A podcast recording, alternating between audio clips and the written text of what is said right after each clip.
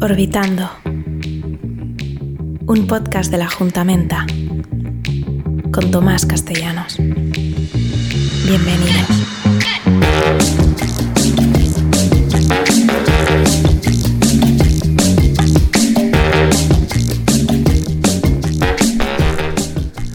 Hola, ¿qué tal mi gente linda y chévere? Bienvenidos. Esto es Orbitando, un podcast de la Juntamenta, donde estaremos como siempre hablando acerca del acontecer cultural y social cubano desde el total desenfado y la honestidad. Hoy tenemos por delante un programa lindísimo. Nos visita esta noche una artista cubana que entre sus muchos talentos, y mira que tiene talentos, destaca la capacidad para enseñarnos el fascinante mundo de la maternidad a través de su programa Ser Mamá es de Madre. Hoy está con nosotros Limara Meneses en unos minuticos. Además vamos a estar hablando sobre la artista cubana eh, Alejandra Glés y su más reciente drop. Eh, el grupo 27N acaba de lanzar un manifiesto sobre sus demandas y estaremos comentando un poquitico acerca de ello.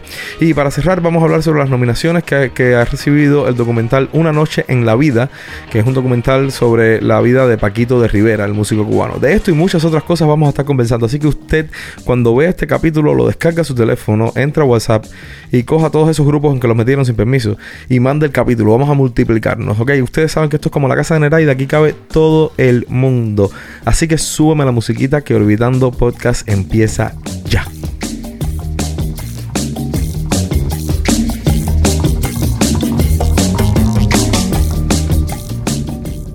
Orbitando Podcast. Un programa cultural hecho a tu medida.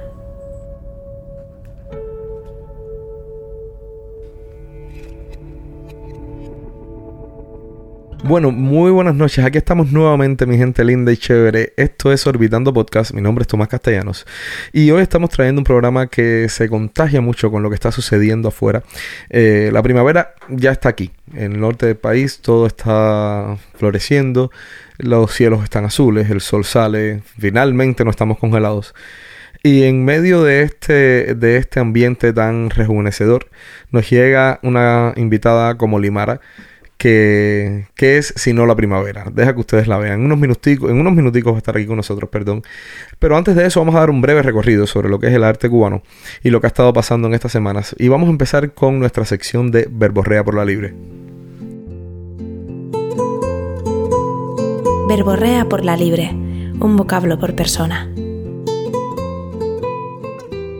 El vocablo que vamos a utilizar en, este, en esta sección de Borrea por la Libre es la palabra madre. El vocablo madre proviene del latín mater, que en latín vulgar mutaba luego a matre, con la debilitación en la oclusiva dental intervocálica de T por eh, D, y de esta manera terminaba eh, convirtiéndose en la palabra madre. En mater en latín significa madre, matriz o materia prima. La palabra madre fue la primera palabra en ser catalogada proto-indoeuropea por la similitud de su construcción en las lenguas indoeuropeas. La palabra mamá se registra sin embargo en otros idiomas que no pertenecen al grupo indoeuropeo, como en el quechua, donde mamá significa madre, de ahí que Pachamama pueda interpretarse como madre tierra. Por otro lado, el, coreano, idioma de origen mongol con influencias del vocabulario chino, a la madre se le llama Oma.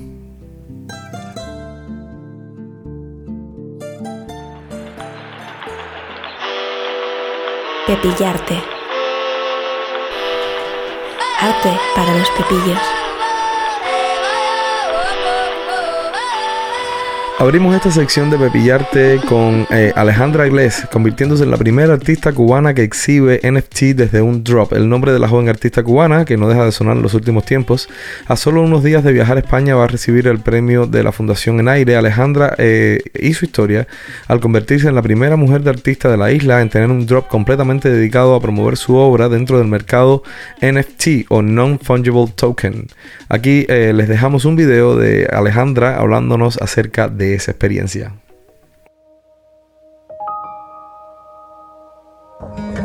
Hola, soy Alejandra Aglés, estoy saludando a toda la familia Opitando. Estoy por aquí para contarles qué tal me fue con el drop y me fue genial. Se lo agradezco mucho a Luisa Ucelda, que es puro drop mío. Y la verdad fue una experiencia única, súper novedosa, súper interesante, que se las aconsejo a todos. Por favor, si estás viendo esto, aplica y métete en este mundo que es el futuro, te lo digo en serio. Nada, fue genial, abrió a las 12 del día, a las 12 y 9 ya estaba agotado, que fue como ¡ah! Súper contenta, ahora mismo solo nos queda eh, la subasta, si quieres pujar por el último video que queda, estás a tiempo, sí, creo que cierra mañana, así que si estás viendo esto, pues ve a mi link en Instagram y lo vas a poder hacer. Un millón de gracias y besitos a todos. Bueno, ya regresamos a Pepillarte y regresamos con la noticia de que el grupo 27N eh, ha difundido un manifiesto en el que pide un país inclusivo, democrático, soberano, próspero, equitativo y transnacional. Con el propósito de reivindicar los derechos y libertades vulnerados por el poder político en Cuba, el documento recoge cuatro demandas para construir la Cuba futura y estas demandas son libertades políticas, libertades económicas, legalización de medios de comunicación independientes y derecho de asociación. A continuación les leo el último párrafo del texto eh, original. Con la convicción de que ganar estos derechos comienza por la voluntad de defenderlos con valentía, instamos a todos los cubanos, dentro y fuera de Cuba, a la unión y a la paz, al entendimiento y a la comunicación, a la búsqueda de la verdad, expresando lo que pensamos y sentimos, defendiendo solidariamente a quienes son reprimidos y difamados por expresarse libremente. De un acto de solidaridad nació el 27N y continúa vivo por su sentido de responsabilidad, creando y sumando, por el derecho a tener derechos, para que el amor y la poesía unan a este pueblo. Les recomiendo que vayan y busquen el, documento. Se encuentra en la página oficial de ellos en Facebook, en, Rialta, en El Estornudo, en todos los medios de noticias independientes eh, cubanos van a poder encontrar el, manifiesto del 27N y, me parece que es una lectura eh, necesaria para todos los cubanos.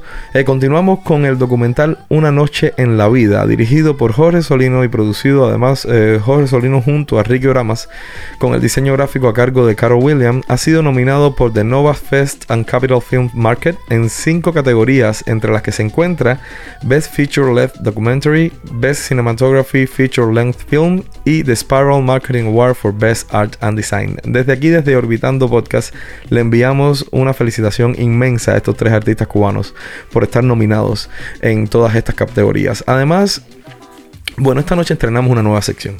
Eh, vamos a empezar a tentar el departamento legal de YouTube eh, y vamos a intentar eh, darle un poquitico de promoción a la música cubana. Por ello, en cada capítulo vamos a regalarles una canción em, que ustedes mismos van a pedir. Ustedes mismos van a pedir. Es como si estuviéramos en una fiesta y de pronto tiene alguien el teléfono y, y quiere saber qué, pues, qué va a poner.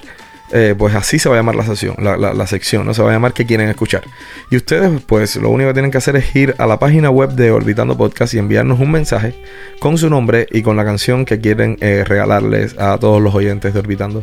Em, solo pondremos un pedacito de canción, eso sí, porque tenemos que darle tiempo a ustedes para que utilicen Chazam o a los que quieran buscar el nombre de la canción para que sepan cuál es, a ver si les gusta o no. Pero tampoco queremos eh, tentar nuestra suerte con el departamento legal de YouTube poniendo la canción completamente eh, eh, en su totalidad. Entonces aquí les voy a dejar la primera sugerencia que ya deben estar escuchando por allá atrás. Y nos llega desde una casita preciosa en Miami, donde mis amigos eh, Marina y Leo acogen un grupo lindísimo de jóvenes cubanos que ya están en órbita. así que a ellos dos, a Susana, a Daniela, a Celia, a Gabriela, a todos los que nos envían esta sugerencia, linda, les mandamos un abrazo bien, bien, bien grande. Y abrimos con esta canción que están escuchando detrás, que se trata de Cuando el corazón un tema de Aide Milanés que interpreta en vivo un concierto eh, de la sala Covarrubia y la canción además se la interpreta en dúo con Kelvis Ochoa. Aquí le dejamos un pedacito para que ustedes lo disfruten. Se abren frente a ti cuando solo estás, es la decisión. Quien guardará la llave de la claridad. Oh.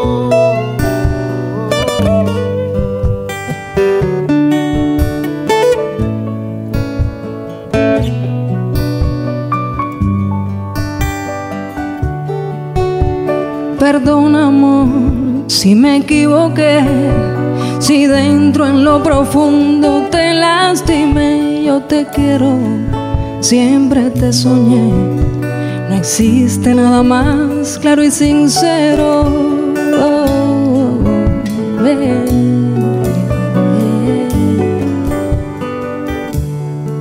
¿Quién te abrazará?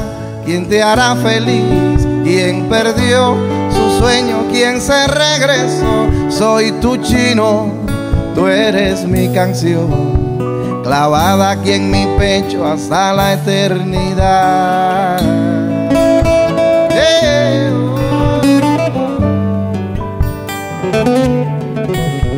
Ahora sé que mañana, cuando el sol se asome a la ventana, quiero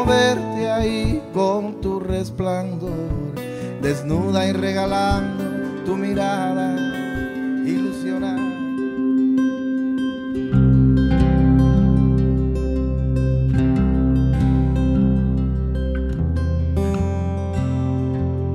Orbitando, un podcast de la Juntamenta, donde el arte cubano se trata desde la honestidad y el desenfado.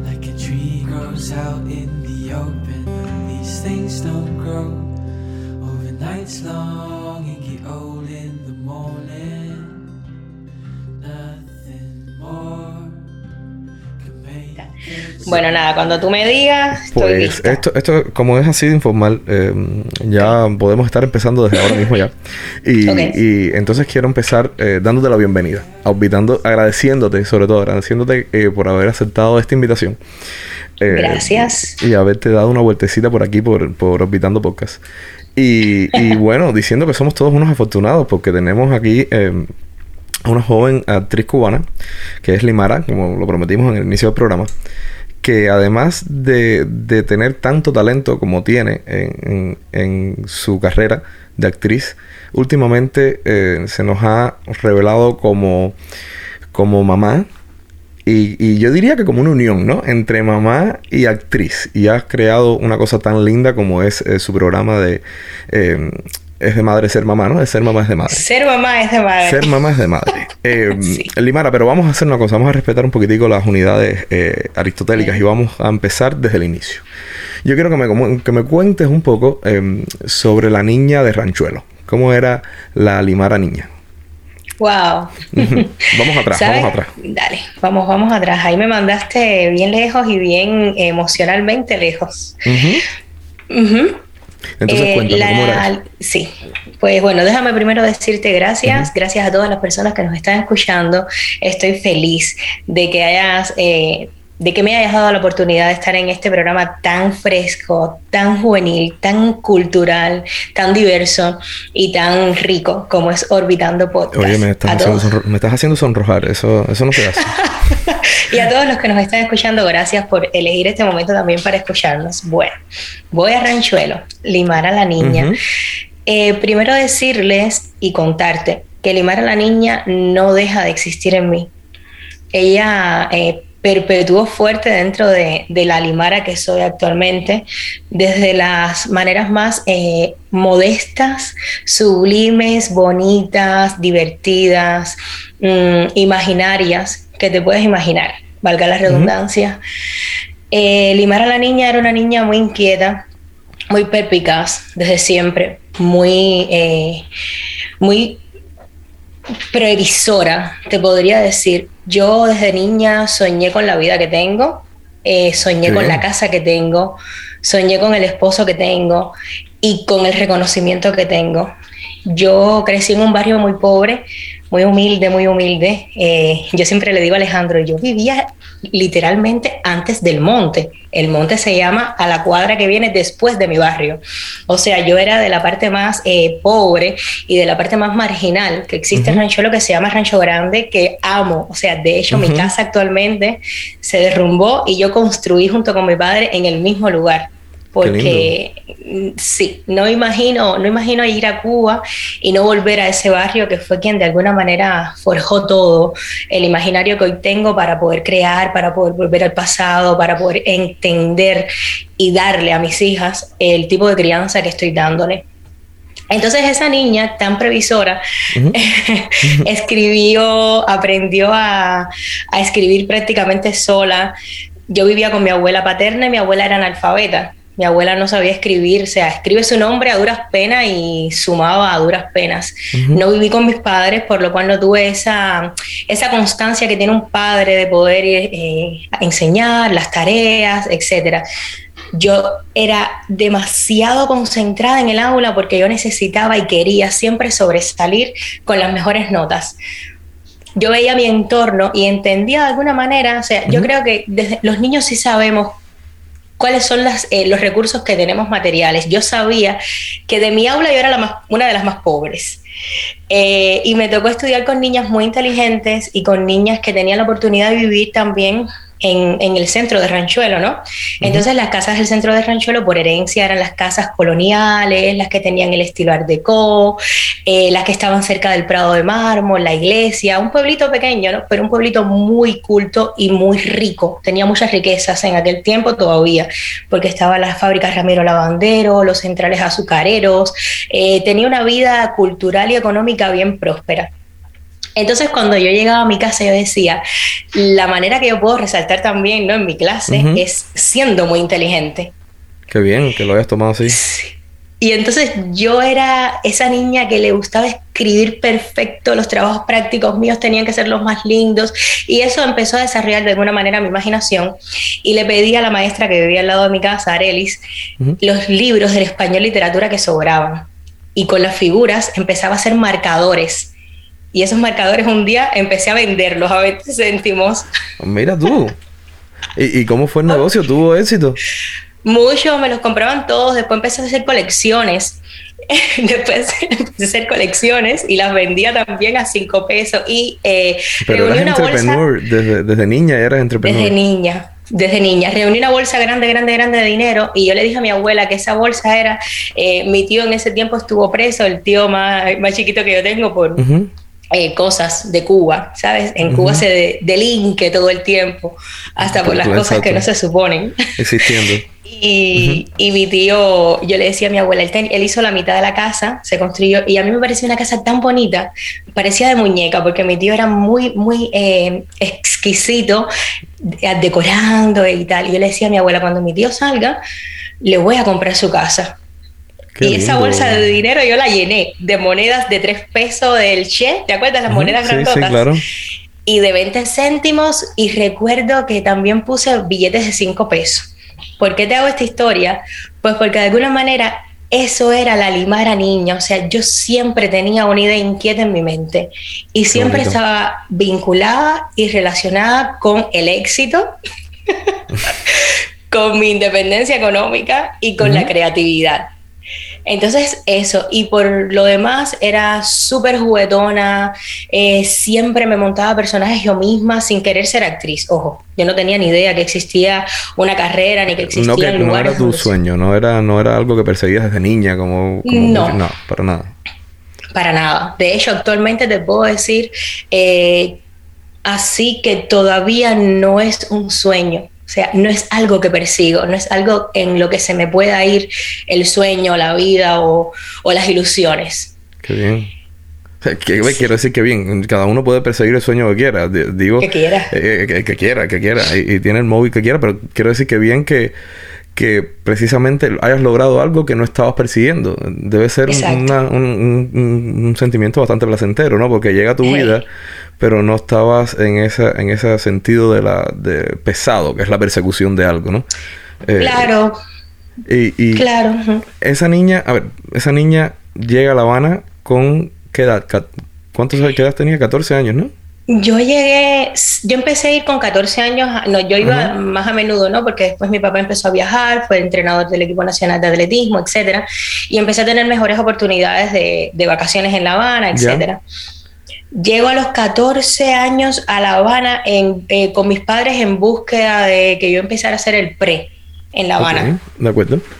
Y, pero así de, firmemente, firmemente, a sentarme 15 años. Con 15. Y, entras en la ESPA, que era una escuela de deporte.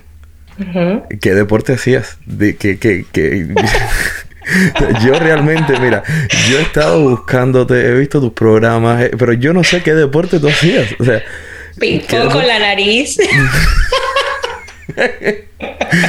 o sea, realmente era una duda que yo tenía porque yo decía, bueno, no sé, a lo mejor tenis, o a lo mejor no sé, no sé, no, no Horrible, todo el mundo me asocia con el tenis de campo, pero porque siempre estaba en las canchas, porque ahí estaban mis mejores amigos y amigas. Pero realmente yo entré, eh, en ese tiempo en, que, en el que yo entré, la ESPA, ¿sabes? Los deportistas no, no, tienen por lo regular en Cuba tiempo para estudiar. Y el índice académico de la escuela estaba muy bajo, muy bajo. Y le dieron la oportunidad a las personas de la, la Marcelo Salado se estaba eh, destruyendo en ese tiempo. Algún cambio de esos extraños radical y de momento que suceden allí estaba pasando. Entonces la escuela Lisa Alfonso, las chicas empezaron a ir a estudiar a la, ESPA y en eso dejaron también que algunos ah, hijos de entrenadores de alto rendimiento empezaran a estudiar en la ESPA, hijos de actores, etcétera. Y se empezó a conformar una, una cosa que yo nunca entendí muy bien, que se llamaba la academia. Y la academia no eran más que niños que entraban a la escuela para esforzarse a estudiar y subir el nivel académico. Y en ese, en ese grupo entré yo porque era hija de. Mira tú, pues vaya. Exacto. Qué bueno que me cuentes todo esto, porque no tenía ni idea de que eso se había formado ni de que eso existía. Pero bueno, eh, fui muy mala. Eh, intentó mi papá siempre que hiciera atletismo, eh, era mala. Intentaron que estuviera en el tenis de campo y fuera a entrenar, era mala. En natación era mala. Nada, nada.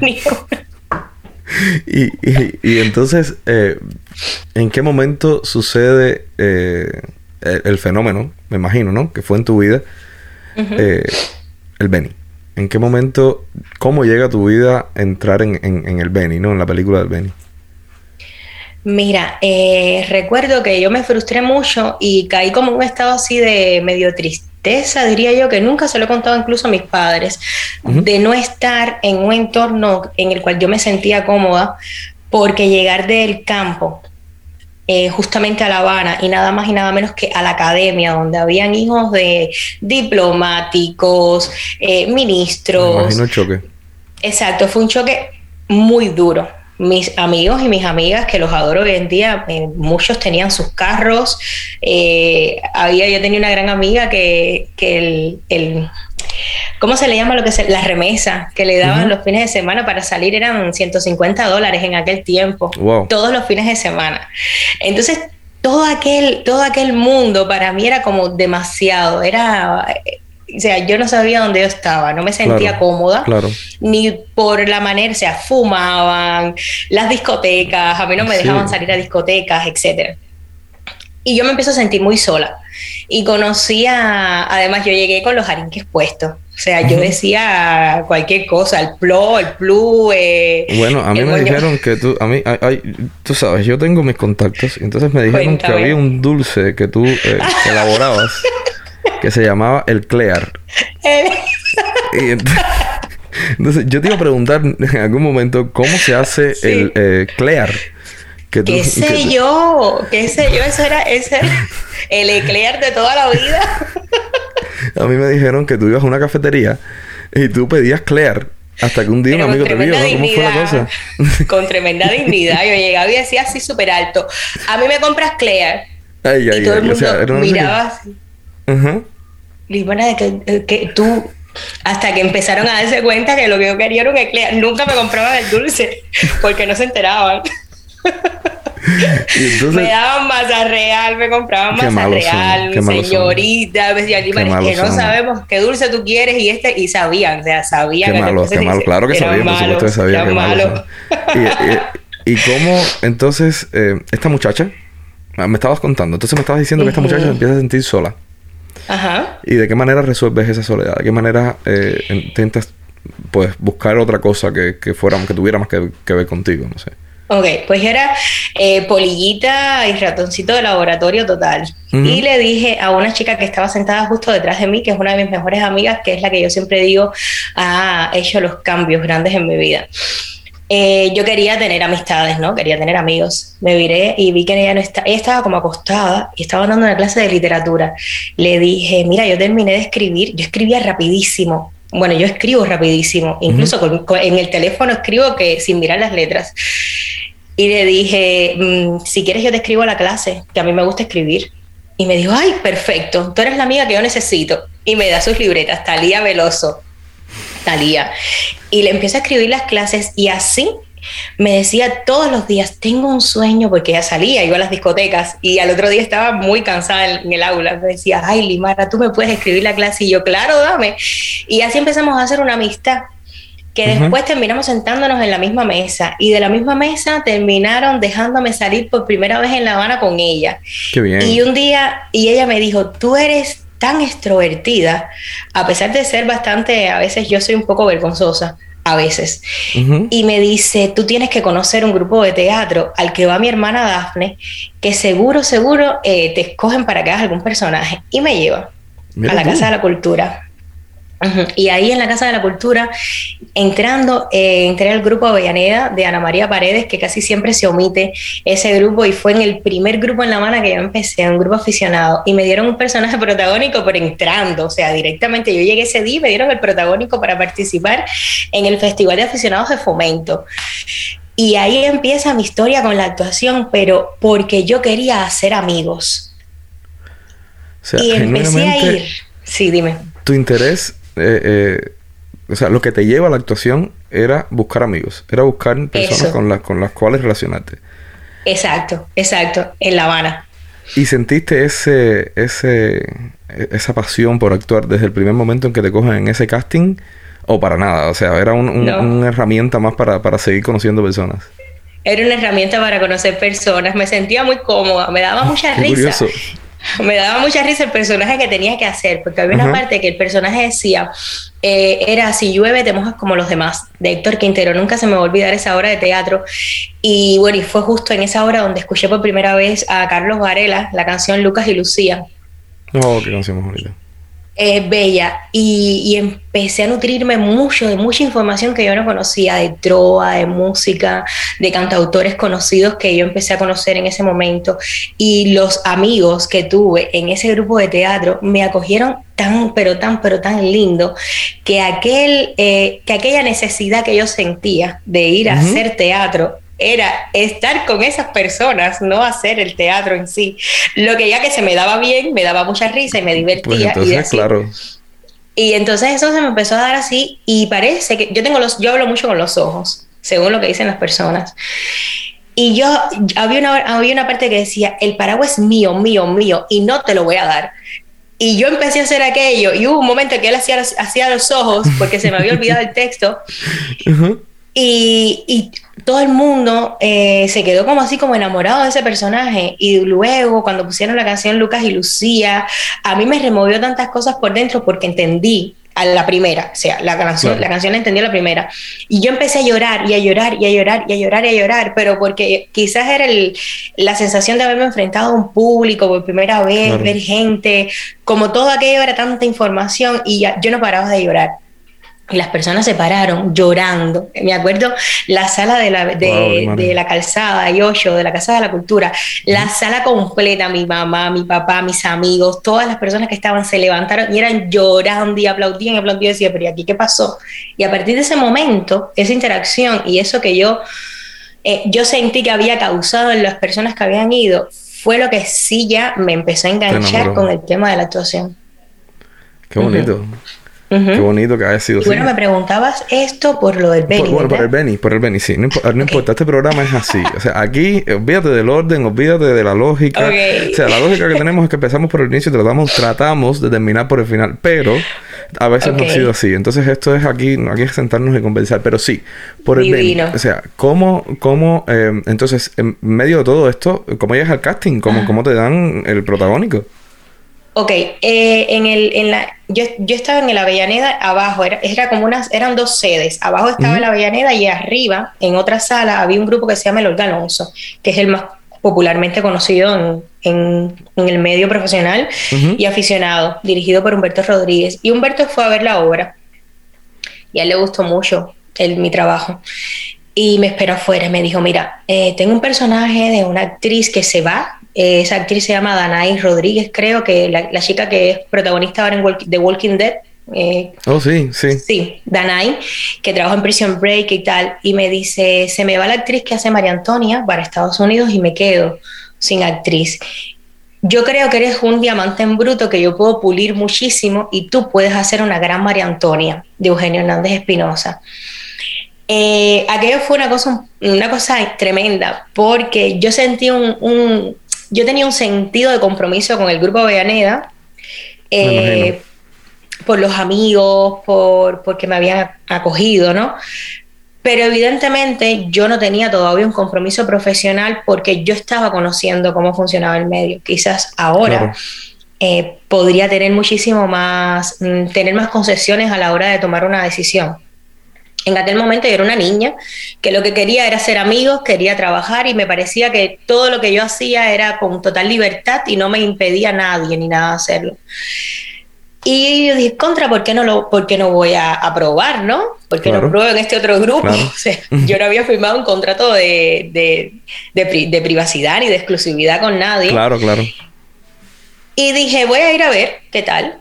Y fui un día y el profesor me dio los textos de María Antonia, me los aprendí y al día siguiente voy a hacer la audición, ¿no? Ella quería que yo fuera, pero necesitaba probarme. Había muchísimas actrices también, Jenny Soria, Ayana Marlene, Daniela Tapia, muchas actrices. Pero ella era la mulata, ¿no? La, o sea, el personaje tipo. Y cuando estoy haciendo el casting o, el, o probándome para ser María Antonia, van a hacer eh, audiciones para personajes secundarios en el Beni. Pero a mí no me escogen. Ah, no. no. a mí no me escogen.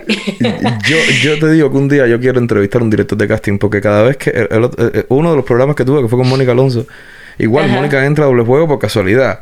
Y, hay tantas historias de, actores que de pronto entran la tercera, la cuarta vez. Es, un proceso bastante rocambolesco, ¿no? Esto de, ir eh, eligiendo los actores en una película es una cosa muy extraña porque luego tú dices, bueno, pero si no me querían a mí, si no me escogieron a mí, ¿cómo terminé siendo yo la protagonista de la película? Es como, es muy, sí, sí, sí, sí, es, muy, eh, eh, que cambia, además es una cosa muy cambiante. Yo me imagino que cuando se está creando la, la, idea de, de, lo que es el casting completo, pues van, no sé, no sé si algunas veces te ven de una manera, otras veces de otra, pero finalmente, entonces, esa primera vez no te eligen para un, para un personaje secundario, entonces, ¿cómo terminas siendo la protagonista? ¿Cómo llegas ya te cuento, Ya te cuento. Empecé diciéndote que Lima era una niña muy inquieta, que tenía muchas ganas del éxito. Cuando no me escogen, cuando no me escriben ni me preguntan ningún teléfono, en mi cabeza se quedó un, un latidito ahí, tin, tin, tin. Y yo, ¿por qué no me, por qué no me, no me dijeron que sí podía? ¿Y por qué no yo? Y bueno, ¿y por qué no? Pero yo voy a ir, tú vas a ver, yo voy a ver cómo yo llego a la persona y voy a llegar y tal. Y salgo de la Casa de la Cultura como a las 11 de la noche. Y en el P1 estaba el director de casting, que fue a hacer ese eh, casting allí a, a la Casa de la Cultura, Ernesto Sánchez, el hijo del director José Luis Sánchez. Y le dije, oye, antes de que se sí, mira, eh, yo estaba cuando tú le pediste el teléfono a todo el mundo y a mí no me pediste el teléfono. Yo te puedo dar mi teléfono por si acaso necesitan a alguien con mis características, me llames para trabajar, aunque sea un personaje secundario. Yo que no sabía ni qué cosa eran los personajes secundarios. Y él se quedó con mi teléfono. A los tres días me llamaron. Ven que eh, te queremos ver tal. Llego, ah, perfecto, nos gustaste, vas a ser un personaje que sale en el bar tomándote una copa con un actor protagónico, con Carlos Eber Fonseca, Fonseca, y ya estaba perfecto, divino, me voy. Yo no tenía ni texto. Al siguiente día me vuelven a llamar. No, es que tienes que venir para un casting. Bueno, ya yo hice casting. Yo tengo un personaje. Ah, no, pero es que hemos visto tu teléfono aquí en el, en el, en el buro de casting eh, y te tenemos que llamar. Llego estaban un montón de actrices, todas evidentemente, siempre lo digo, eran blancas, porque la mujer del Benny no era negra ni mulata, era como mulata blanconaza, ¿sabes? Esa tipología que se dice a los mestizos. Sí. Y Tomás, ¿quién te dice que empiezo a quedar yo? Y empiezo a quedar yo, y empiezo a quedar yo, y terminé siendo yo. y de esa manera llegué dos semanas antes de empezar a rodar la película a la película del Benny. Una película que llevaba en un proceso de preproducción de dos años. Yo entré dos semanas antes a la película. Dios mío, Limara. ¿Y con el protagónico? Y con el protagónico. Y con el protagónico. ¿Y con una niña de... ¿Qué, edad tenías en ese momento, perdón? 16.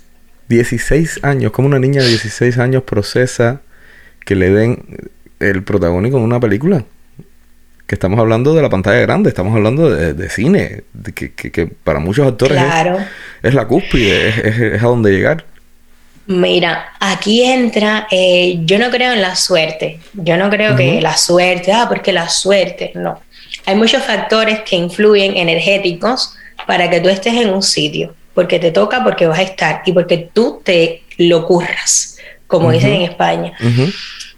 Eh, sinceramente, yo no, eh, yo no te puedo decir que yo procesé esa información. Una, porque yo no sabía lo que era el cine. Yo nunca había ido a un cine. Yo no sabía de lo que me estaban hablando. Yo entré en aquella dinámica con toda la ingenuidad que, cualquier niño tú le dices, mira, eh, hay un avión que está volando y va a tirar unos caramelos y el niño se queda así mirando y esperando que esos caramelos, pues así yo estaba haciendo todo el tema de la película porque yo no sabía de lo que estaban hablando, ni sabía lo que yo estaba realmente haciendo.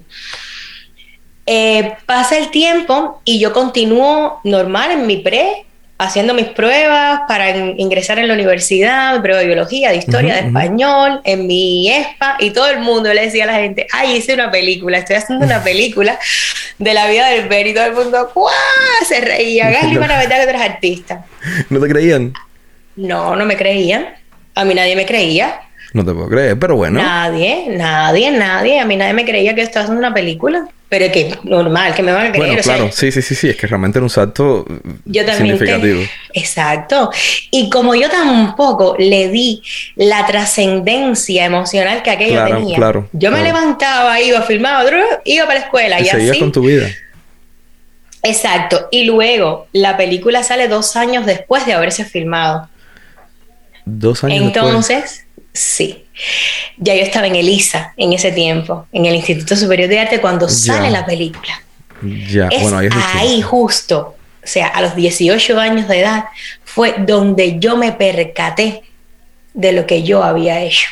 Sobre todo porque había ido al cine y empezar la gente, no, el cine, el cine, el cine, el cine, ¿sabes? Empiezas ya en la, en, la farándula, como aquel que dice, y te vas enterando. Y a los 18 años, cuando yo fui a ver la película al cine, que yo me vi en aquella pantalla inmensa que además impresionante.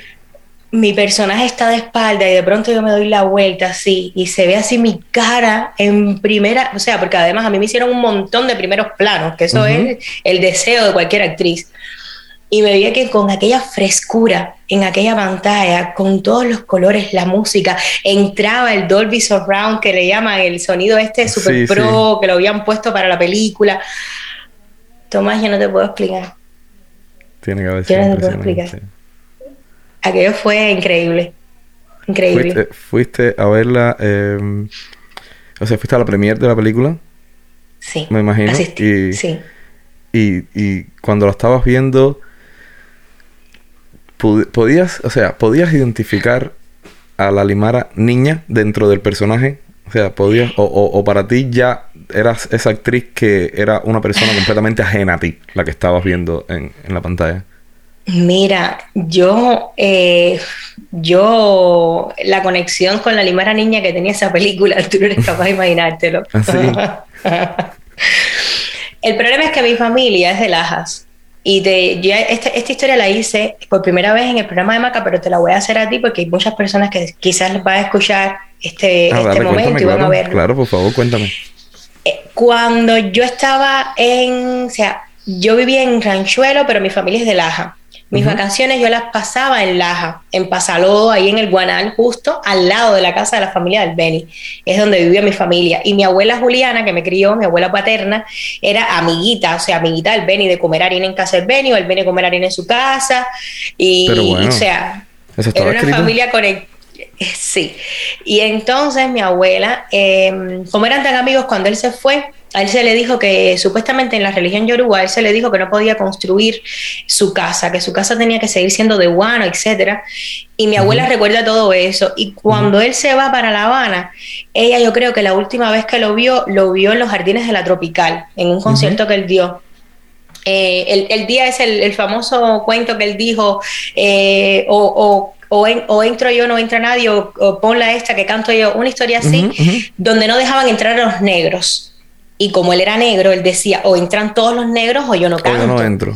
Y mi abuela estaba ahí y mi abuela fue a verlo y le dijo, cuando yo tenga un hijo, cuando yo tenga un hijo, le voy a poner tu nombre. Le dijo al Benny. Y el Benny le dijo, tú me lo estás prometiendo, tú lo tienes que hacer. Y pasa el tiempo, y quién te dice que nace mi papá el mismo día del Benny, el 24 de agosto de 1963, con diferente año, evidentemente, nació mi papá y mi abuela le puso a mi papá Bartolo Orlando. O sea, mi papá se llama como el Benny y nació el mismo día Pero, del tú, Benny. pero tú, a, a ti te eligió el Benny. O sea, tú, estabas, tú estabas destinada a tener ese... Sí. ese y, y- y por supuesto que esa historia no la sabía nadie de los que te estaban haciendo el casting. Esa historia por primera vez la conté eh, hace dos meses, en el pro- eh, dos meses creo en el programa de Maca. Eso no lo sabía nadie. Eso nada más Ah. lo sabe mi esposo, que yo se lo había contado, Wow. y, y al- al- alguien muy cercano de, de mi círculo de amigos, una o dos personas como mucho, pero eso no lo sabía nadie. Eso no lo Eh. sabía nadie, nadie, nadie, nadie. Y justo unos días antes, no, espera, a mí me dieron el personaje el día de mi cumpleaños, el primero de octubre, fue que me dieron a mí el personaje. Y unos días antes yo había estado en Ranchuelo, unas semanas antes, y yo estaba acostada, o sea, yo estaba, mi abuelo usaba, yo lo dije, mi abuelo usaba un sombrero muy grande para ir al campo. Y yo estaba acostada justo en el lado que estaba mi abuelo, donde dormía mi abuelo, donde murió, incluso en la cama donde murió, que murió en mi casa. Y yo, cuando yo me viro así para el lado, yo sentí que me respiraban. O sea, o sea, yo vi el sombrero como que estaba como muy iluminado, esa zona. Igual yo me imaginé, a lo mejor yo dije, eso fue seguramente una luz, como mi casa en aquel tiempo era eh, de madera y estaba casi cayéndose. Y entraban a veces, tenía como No, huequitos sí, los así, rayitos... pues, sí, en la casa de mi abuela igual. Y los rayitos de luz así que se colaban por la mañana. Sí, que sí, se colaban. Yo dije, ah, seguramente eso fue algún rayo de luz normal, y no, pero me asusté mucho cuando sentí, yo sentí esto. Yo Ah, sentí pues, esa respiración. cuidando a ti. Y yo le dije a mi abuela, "Se- abuela, sentí que, sentí que alguien me estaba respirando al lado. Y mi abuela ya enseguida, "Ah, coge cascarilla, flores blancas, échate alcohol. Dame favor y límpiame todo esto. Vamos, sacúdete, Juan, Arriba, deja la en todos Le puso, le puso un vaso de agua clara debajo de la, de la cama. y yo muriéndome de risa. Eso fue una ¿Quién es tu abuelo? Espanta, espanta, espanta, espanta, espanta. Eh, sí, sí, sí, espanta muerto, buscó tipo de hierba. y entonces, bueno, eh, me preguntabas por la niña, claro, imagínate tú que yo tenga todo, esto, ese background, que yo tenga Claro. todo ese background, en ningún momento se desconectó de mí esa niña, o sea, esa niña eh, se reía dentro de mi vida, entonces se Claro. reía dentro de mi mente, como diciendo, mira esto, si esta gente supieran que mi papá nació el mismo día que Benny. Eh, Yo estaba, yo estaba ahí, era como, era muy simpático, ¿no? Era como, estoy viviendo toda esta película, que para mí era una película realmente, lo que estaba viviendo, pero a la vez la niña eh, sabía perfectamente todo el tipo de conexión que existía en ese momento con su pasado. Con su pasado, que... que- es que cre- tienes que creer en la providencia, me imagino yo, porque vaya, si una persona como tú no cree en la providencia, no sé quién Chico, puede creer en la providencia. Yo creo en Dios nada más, tú sabes. Yo soy bastante poco... eh, Ah, sí, bueno, pues nada, en lo que creas. Mientras creas en algo, ¿sabes? Sí, yo creo que, que- poco que- mística. Sí, sí. yo, yo te digo, yo lo que creo, eh, a mí me, me impresiona cómo, o sea, el talento, inevitablemente tienes que tener muchísimo talento. Tienes que tener muchísimo talento como ya todo el mundo sabe, porque ya todo el mundo lo pudo ver. Pero tenías que tenerlo cuando diste un salto tan, eh, tan rápido y tan significativo en tu carrera. Gracias. Y, y, y no, a ver, es tuyo, es tuyo, te lo mereces y te mereces más que eso además. Pero Gracias. sales del Benny, el Benny tiene el éxito que tuvo. eh, Después haces Camino al Edén, ¿no? Es una de las cosas que haces que también en el cine. Eh, y, y, y ¿Cuándo te vas de Cuba? ¿Con qué edad te vas de Cuba? Yo me fui de Cuba en el 2010. Yo tenía 22, 22 años, creo, iba a cumplir 23. Me fui a los 23 años y fue en el 2010, que me fui hace 11 años ya. Y, y cuando migras, eh, ¿qué siente, eh, pues, Limara eh, al, al llegar a un lugar completamente nuevo, ¿no? Te vas de Cuba, vas a España. Y, y- y ¿qué sentiste? ¿Qué sentiste eh, eh, en ese salto de dejar atrás, pues, pues tu país, ¿no? Tus costumbres, tu idiosincrasia y, y- y enfrentarte a una sociedad que si bien me han dicho que es bastante similar a la cubana, la española, eh, tiene, sus, tiene sus diferencias y diferencias marcadas, ¿no? Eh, ¿cómo, cómo? Cuéntame, cuéntame. Ya te voy a diciéndome, mira, eso es similar. Más o menos. Cuéntame, cuéntame. Yo, yo no sé, yo no sé, yo estoy aquí para que tú me digas, para que tú me, me, digas tu experiencia. Mira, ay, a ver, a ver, a ver. Es. Eh, yo me fui en el, en el momento más alto de mi carrera. Ya por ahí, eh, por ahí viene el primer shock. El primer shock que viene cuando, cuando llegas a un sitio con todas las ilusiones creyendo que vas a, a comerte ese país y luego sientes que el país te va comiendo a ti poco a poco. Ese es el primer choque. Eh, cultural, emocional, aunque tenemos la cultura, evidentemente nosotros eh, somos el legado de una transculturización que existió en Cuba, África, España, eh, también Estados Unidos. Pero evidentemente eh, nosotros, ya mi generación estaba degenerada de alguna, de alguna manera culturalmente.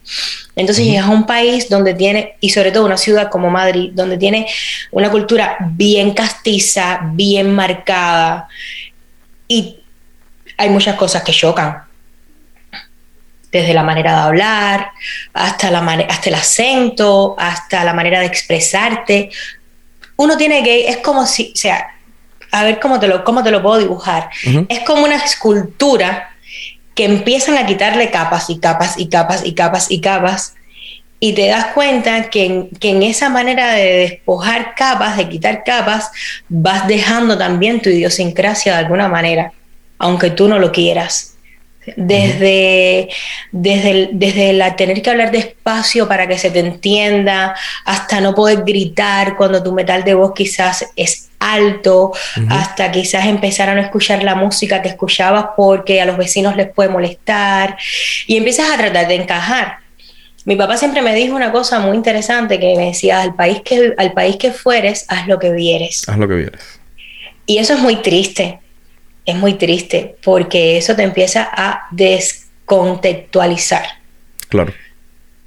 En España, eh, yo, tengo muchas cosas que agradecerle a España. Adquirí más cultura, eh, aprendí cosas nuevas, pero se me empezó a ir un poco, eh, yo diría, no, no sé si la cubanía, pero empecé a desarraigarme de Cuba.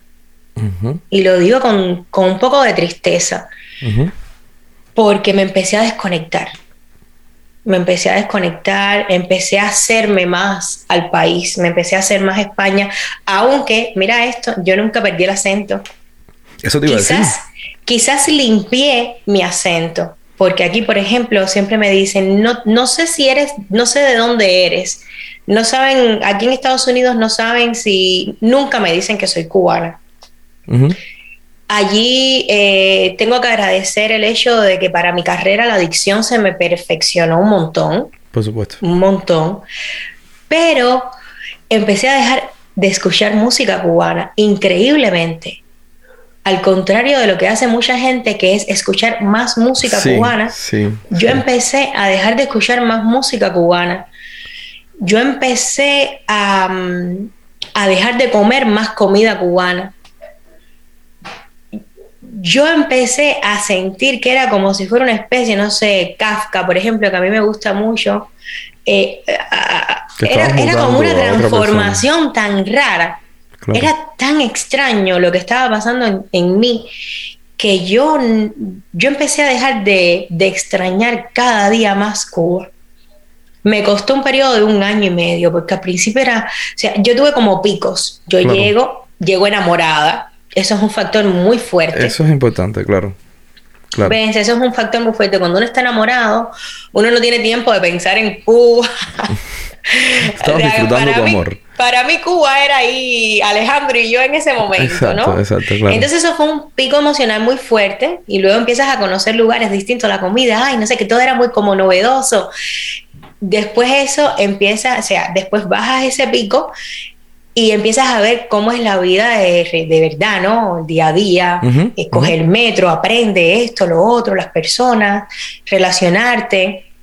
yo iba, me acuerdo, sufrí cosas que no estaba, que no, que no, que me sentía con dolor porque ahí estaba el racismo implícito de alguna manera. Yo recuerdo, Tomás, que yo iba a esperar a Alejandro todos los días a la, a la esquina de su trabajo. Y eso estaba cerca de, estaba la Gran Vía, y no recuerdo cuál era la calle que bajaba, donde está el McDonald's este muy conocido ahí en la Gran Vía. Y yo me paraba ahí con una inocencia y me empezaban a asediar constantemente ¿Oh, porque sí? me confundían con una prostituta. Wow. Me confundían qué con una rato, ¿no? prostituta. Hasta que, o sea, hasta que una señora del McDonald's salió un día y me dijo, mira, eh, yo te puedo hacer una pregunta. Tú eres nueva aquí en este negocio y tal y cual. Y yo, ¿en qué negocio? ¿Qué negocio? ¿De qué me estás hablando? Y ella me decía, ay, mi amor, no, no, no, no, no, no te puedes parar en esta esquina porque aquí todas las chicas que se paran en la esquina son eh, muchachas que se dedican a la, a la noche, ¿no? A la vida. Y por ende te vienen, además, eres mulatica, estás Claro, bonita, claro. tienes tu figurita.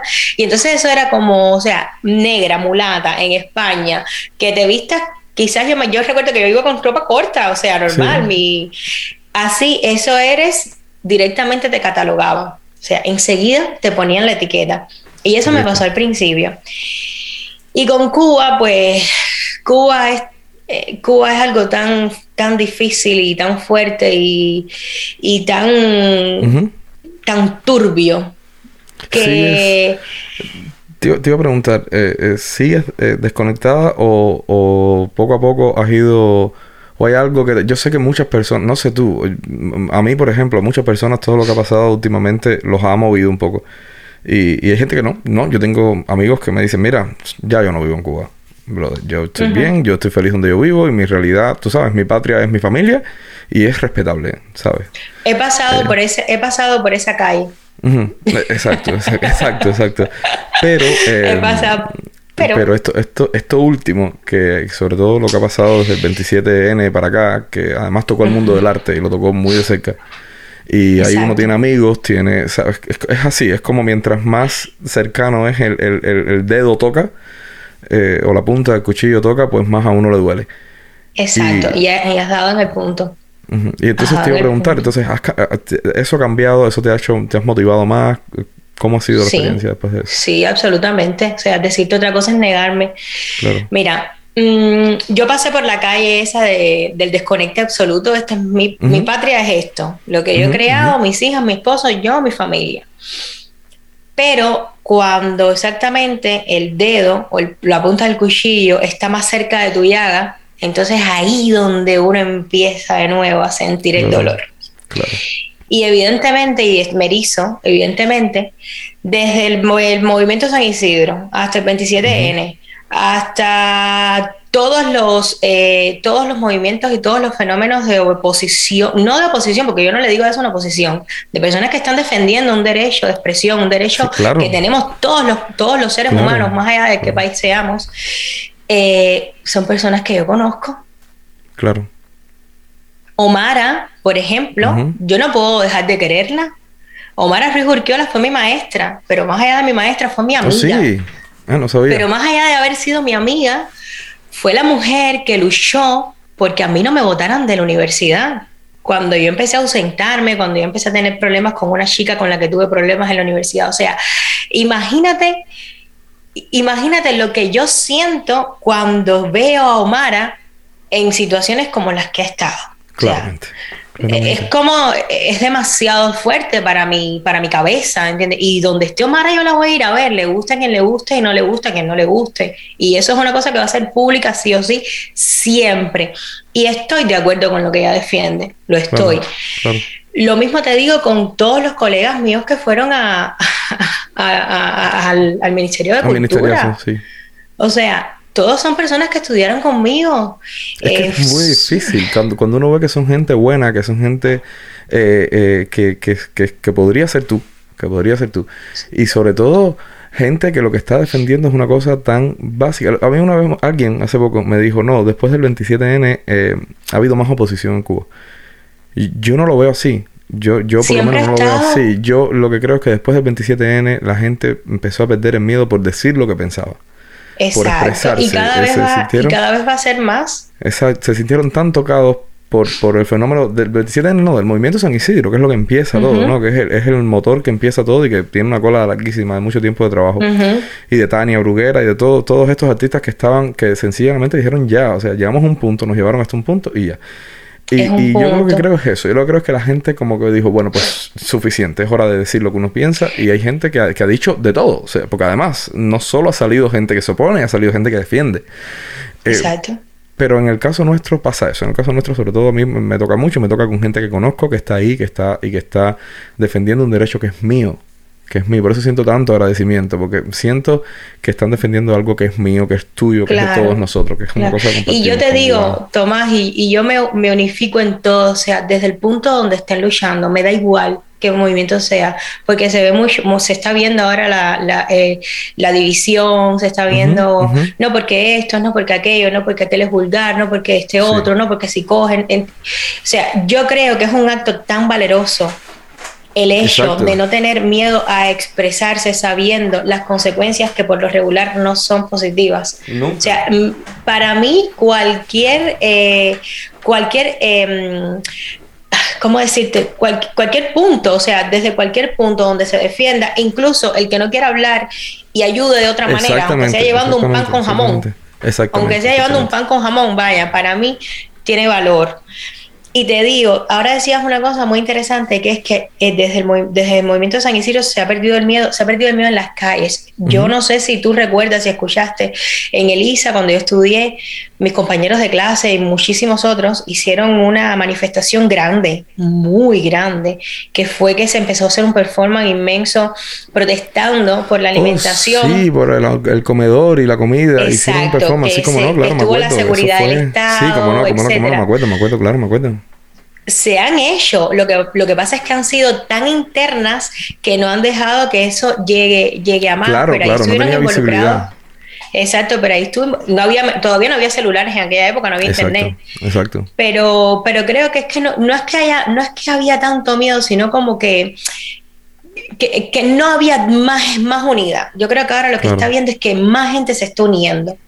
O sea, Exactamente, exactamente, exactamente. Ahora, entonces, ahora- claro, Exacto. Ahora es distinto porque ahora lo que sucede es que la gente está defendiendo, se está viendo también está siendo bastante, bastante eh, evidente, ¿no? Lo que, lo que no tenemos y lo que nos están quitando. Exacto, Entonces, exacto. mientras más evidente es la gente, le cuesta más no estar con eso, no estar con, con, con la defensa de una cosa tan esencial como es pensar como tú quieras pensar y expresar lo que tú ¿Cómo es quieras hacer expresar. arte? Eh, Hacer arte. ¿Quién, es, ¿quién, eres. ¿Quién eres, tú, para, decirme a mí Exactamente. Eh, que claro, mi arte ¿no? es arte? El 379 también es una de las cosas por las cuales se dispara el movimiento San Isidro y por las cual y por la cual todo, todo esto sucede.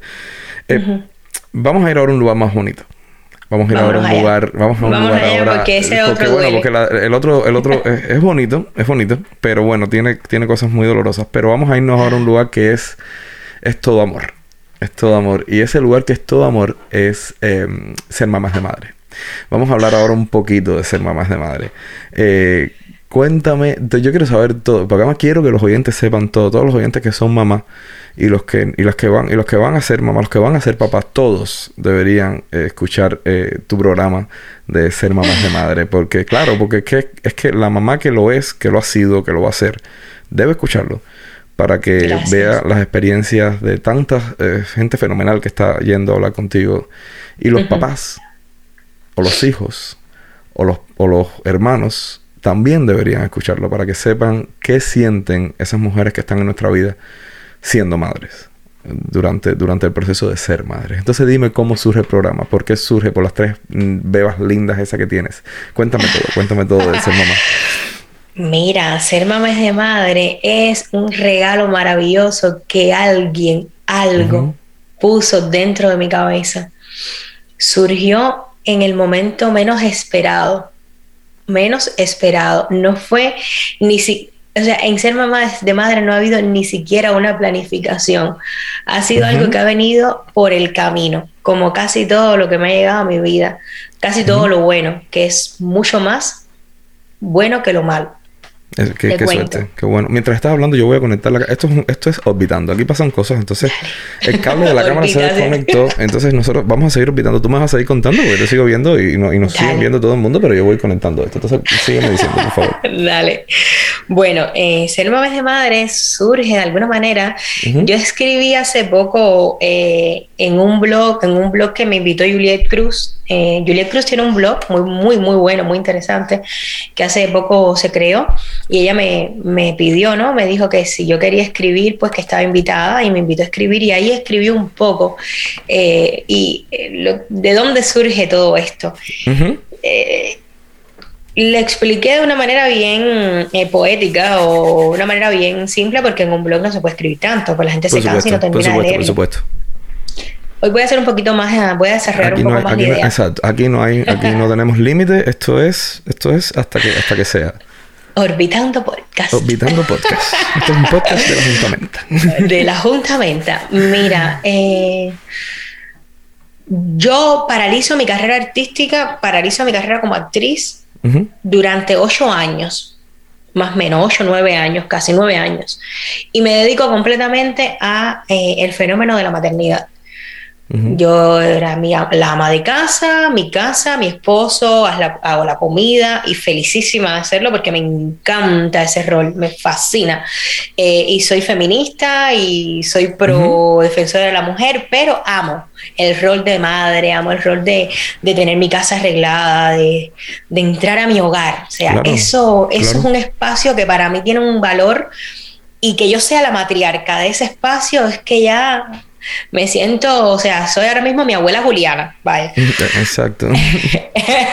Digo, digo, esa es una de las preguntas, tú sabes, ¿no? O sea, tu abuela, ¿qué, qué- qué tanto hay de tu abuela? O sea, ¿dónde está tu abuela en ser mamá? Así que ya por ahí me lo puedes ir contando. Entonces, yo disfrut- disfruto mucho eso. La vida funciona con endorfinas, con sustancia, con química. Mientras dentro de ti hay, esas sustancias están ahí, taca, taca, taca, trabajando, tú estás pleno.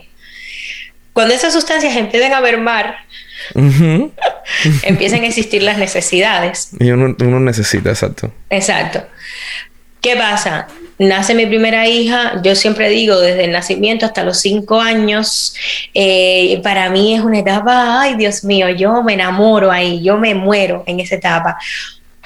Viene una segunda hija rapidito cuando ya la... Mira a ver lo que tú me vas a anunciar después de los cinco años, que mi beba tiene dos y yo estoy babeándome. O sea, aquí estás baba por todos lados. Así que si me vas a anunciar algo que viene peor de los cinco años, no me lo digas. Es complicado. Después de los cinco, después de los cinco empiezan a preguntarse muchas, muchas, muchas cosas y empiezan a formar ya unas personalidades, etcétera. Más y empiezas a, empiezas a perder un poco la paciencia, te empiezan a retar. Entonces, los cinco años son como toda esa etapa inocente donde Ujú, están ujú. aprendiéndolo todo y, y uno se babea, se muere en la carretera. Cuando mi hija mayor estaba cumpliendo los cuatro años casi, eh, llega una segunda niña.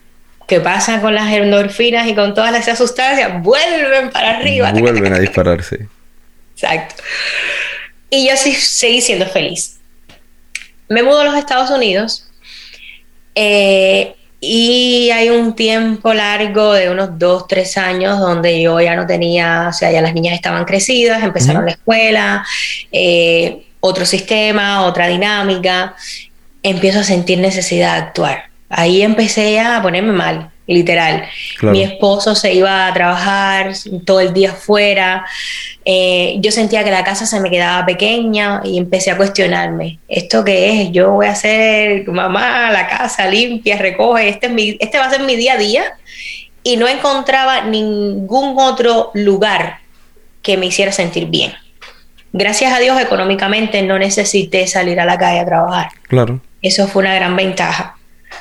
Quizás si hubiese sido diferente, hoy no hubiese estado haciendo ser mamá de madre.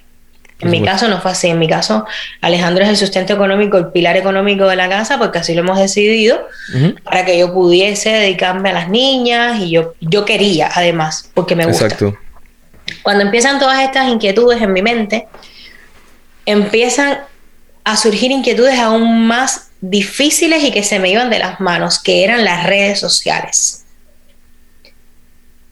Yo no era una persona activa en las redes sociales porque no me gustaban, porque no creía sea, como yo no había encontrado una, misión conmigo como, como artista, yo no encontraba un sentido a estar dentro de una plataforma donde yo estuviese mostrando mi cuerpo o mi estilo de vida o lo que comía o lo que no comía, etcétera. Sin un propósito. Exacto. Yo no tenía propósito y el propósito de las personas que estaban, que yo conocía, tampoco me interesaba. ¿De acuerdo? Entonces, no consumía las redes sociales, no me interesaba. Mi esposa viene hace muchos años eh, insistiéndome que yo, o sea, que yo soy muy creativa, que yo escribo bien, él dice que yo escribo bien, que yo tengo cualidades para, para hacer algo que no tenga que esperar a ser llamada. Y me hablaba de YouTube. Ah, negación total. Yo eso no lo entendía, yo no quería, yo para, yo soy una actriz graduada. Yo estoy una actriz graduada del Instituto Superior de Arte y a mí me llaman y yo lo que entiendo por una producción, un desarrollo artístico es que hay un productor, un director. A mí me dan un personaje, un guion y yo lo desarrollo. Eso es lo que yo entiendo. Claro. Y no era capaz de ver más allá. Pero cuando tú tienes una persona que te exige porque cree en ti, esa persona no se va a cansar nunca de decírtelo. Y eso fue lo que me pasó a mí con Alejandro y con su mejor amigo que había momentos en el que yo decía, ay Dios mío, no tengo ganas de ir a la fiesta de casa Pepe porque van de nuevo a decirme lo mismo. Claro, y yo no estaba para el canal de YouTube, yo quería tomarme una cerveza y ya está. Déjenme Y esperar, y esperar a que un director me llamara para ser actriz.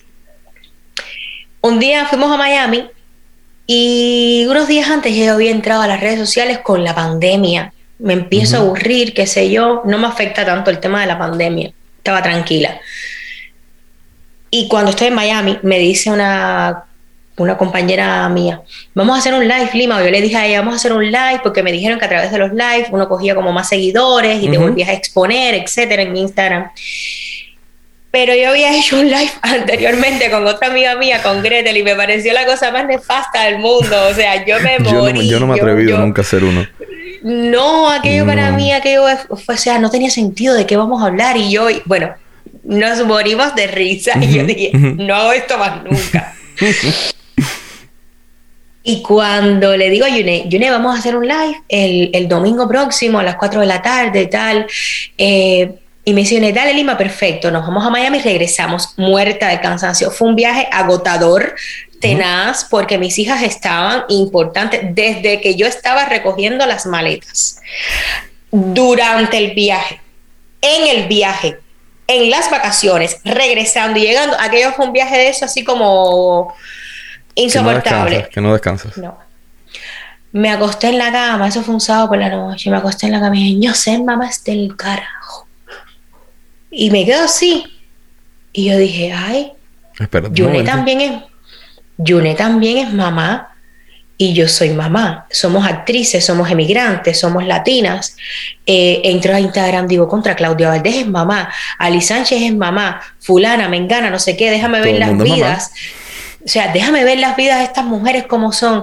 Ay, pero entonces empiezo a buscar más las mujeres de los reggaetoneros, deja ver, todas estas mujeres son madres. Contra, pero qué felices están. Y yo, ¿por qué? Yo tengo una vida de mierda, que no sé qué, yo siempre estoy quejando, que para aquí, que para allá, toda esta gente está bien o estas están mal. Y empecé a comparar todo aquello, pero todo eso fue cuestiones de minutos, todo aquello empezó, fue como una película que me empezó a pasar por la mente, literalmente hablando, Yo no soy, o sea, yo a veces soy grandilocuente, pero esto fue así. Exacto. Y cuando me acosté, y me acosté así, en la cama, con el teléfono así, yo estaba mirando el teléfono así, y le escribo a Yune, y le digo, Yune, ¿por qué no hablamos acerca de las madres actrices? O sea, cómo vivimos nosotras las madres actrices emigrantes eh, y lo difícil que nos cuesta el, todo en la vida, volver a nuestra carrera, somos jóvenes, el cuerpo, los senos se nos destruyen, etcétera. Se contra limar, eso está buenísimo. Y me acuesto y me voy para un canvas que yo tengo de hacerle las postales de cumpleaños a las niñas y pongo, ser mamá es tres puntos suspensivos, me pongo una foto mía, una foto Yune, cuatro de la tarde, un live, no sé cuánto, papá, papá, y se lo mando a ella. Me dice, oye, eso está volado, Lima, lo voy a poner en mi historia. Y le dije, espérate, espérate, no lo pongas, déjame mandárselo a otra amiga. Y se lo mandó a Onaidi. Y dice ay, oye, Limara, qué bonito está eso. Y se lo mando a otra, oye, qué bueno está eso. Y yo dije, contra la gente, tiene como aceptación, ¿no? Y digo, se lo voy a mandar a Alejandro a ver qué me dice, porque Alejandro siempre me decía, cuando tengas una idea de verdad que tú vayas a llevar a cabo, yo te ayudo. y le dije, yo creo, se lo mando a Alejandro, eso fue a las doce y pico de la noche, se lo mando a Alejandro. Ya, me acuesto, el live era el siguiente día. ¿Siguiente, Limara? Creo que sí disculpa, el siguiente día. Y dice me Ale, no, ya me acosté, recogí las maletas, papá, puse a las niñas a acostarse, las, les di la leche, bañitos, papá, y me acuesto frita. Y llega Alejandro como a las 4 de la mañana. Oye, mira esto. Y me había hecho una clase de promoción del programa. Pero aquello parecía, bueno, la primera promoción, parecía un programa así, guau, el luces, no sé qué. y yo me quedé, y yo me quedé, Ale, y después me dice, no, espérate, mira lo que, me, lo que descubrí. En Instagram puedes poner vídeos de personas de, haciéndole dedicatorias a la persona con la que hablas. Y yo, ¿cómo que esto? Sí, vamos a ver cómo es, papá. Ah, pero el audio, no sale el audio. ¿Y cómo hacemos lo del audio? Eh, ¿Y qué tal si sacamos el audio por un lado y yo voy sacándote la imagen por el otro y no sé cuánto? Mira, eso fue así me puse rápido, escribí, le empecé a contactar a las personas amigas de Yuné, eh, rápido, un videíto diciéndole cosas a Yuné, me lo mandaron, se lo di a Alejandro, Alejandro lo metió en un programa, pero todo te estoy hablando que fue desde las 2 de la madrugada, 4 de la madrugada, una cosa así, hasta el día siguiente, domingo, 4 de la tarde, sin parar. Recibí los vídeos, llamé a Cuba, la mamá se hizo el vídeo, le puse una recarga, me los mandó, se los di a Alejandro, los arreglamos, los editamos, así fue el primer mamá, es de madre. No sabíamos ni siquiera que Instagram tumbaba la videollamada al, a la hora. A la hora, sí. Perdimos la primera parte de la entrevista. La perdimos. Dios qué dolor da eso. Empezaron a, a conectarse personas, Tomás, a conectar y se conectaban y se conectaban y, y, la gente enganchadísima y corazones y no sé cuánto y cuando llegue ese momento de las dedicatorias que sale yo creo que yo fui una de las primeras, creo, no sé, yo no lo había visto antes, igual me confundo, por favor si me equivoco pueden decirlo sin pena, pero hasta ese momento yo no había visto a nadie sacar dedicatorias en Instagram. Y, y, aquello fue como, fue como un impacto así, la gente empezó a llorar, termina la entre Yune se quedó súper enternecida en llanto, yo también, se acabó todo aquello. Y Alejandro y yo era como que no está, o sea, ¿qué fue esto? Esto, esto, esto tiene que, esto hay que hacerlo, esto hay que hacerlo. ¿Qué fue esto? ah, ¿y de dónde sale? Es de madre, porque cuando le mando a Alejandro ser mamá es tres puntos suspensivos, él me dice, ¿qué tal? Eh, de madre para arriba o de madre para la luna. Y, no, ser mamá es de, y, y él me dice, de, de madre y yo digo contra eso juega ser mamá es, de, madre, entonces a mí se me ocurrió la primera parte y a él se le ocurrió la segunda parte y unimos ser mamá es de madre. Y, y, así fue el primer programa y después todo el mundo empezó a escribirme dime que el domingo próximo vas a tenerlo y así yo digo el domingo próximo con quién a esta hora tengo que empezar a buscar todo esto yo no tengo tiempo una cosa llegó a la otra y la propia audiencia, los propios espectadores, los propios amigos, fueron los que me ayudaron a ir conformando Ser Mamás de Madre. Y, y ya, primera temporada, 25 capítulos, 25 domingos sin parar. yo lo aconsejo, yo se lo aconsejo, ya lo dije, se lo aconsejo a todo el mundo, o sea, es, es un programa eh, yo he visto ya unos cuantos, eh, tú sabes que, que, nosotros vamos, yo igual que tú, yo de pronto me siento y empiezo a ver varios capítulos así uno detrás de otro. Eh, y de Jacqueline, este último de Blanca Rosa me gustó muchísimo, me gustó muchísimo. Además, le das la oportunidad a, a, a, todas las personas que vean a los artistas como, como son. O sea, el artista no hay, yo creo que uno de las pocas, de los pocos lugares en que uno es más natural yo, es que no existe, para mí no hay nada más natural que ser papá o ser mamá. O sea, eso, es uno no se monta un personaje sobre, no sobre. No puede, sobre cómo es padre o es madre. Uno es, es, es lo más uno. Qué es cuando trata de ser papá o cuando es papá o es mamá. Sí, sí, porque además te voy a decir una cosa. Yo creo que debería haber un programa de ser papás de madre también. te lo voy a decir, yo soy un papá de los que hace todo a su bebé. Yo le hago todo a mi niña, Cecilia ha hablado absolutamente todo y, y, la mamá no me dejará mentir. Eh, yo sé. Mira, mi esposo durmió a la bebé para que eh, claro, estar aquí Claro, nosotros los papás hoy por hoy, además, como debe ser, ¿no? Que siga siendo así cada vez más porque eso es una tarea de dos. Eh, yo tengo una, por cierto, ustedes yo les pondría, eh, yo los, ah, les haría santo a los dos porque tener tres tiene que ser un reto. Eh, sí, sí, tiene, tiene, que ser duro, tiene que ser duro, duro, duro. Muy duro. ya me contarás, ya me contarás en su momento cómo es, o sea, cómo es tener tres. te pregunté sobre tu abuela. Sé que tu abuela jugó un papel primordial, ¿no? En, en ti.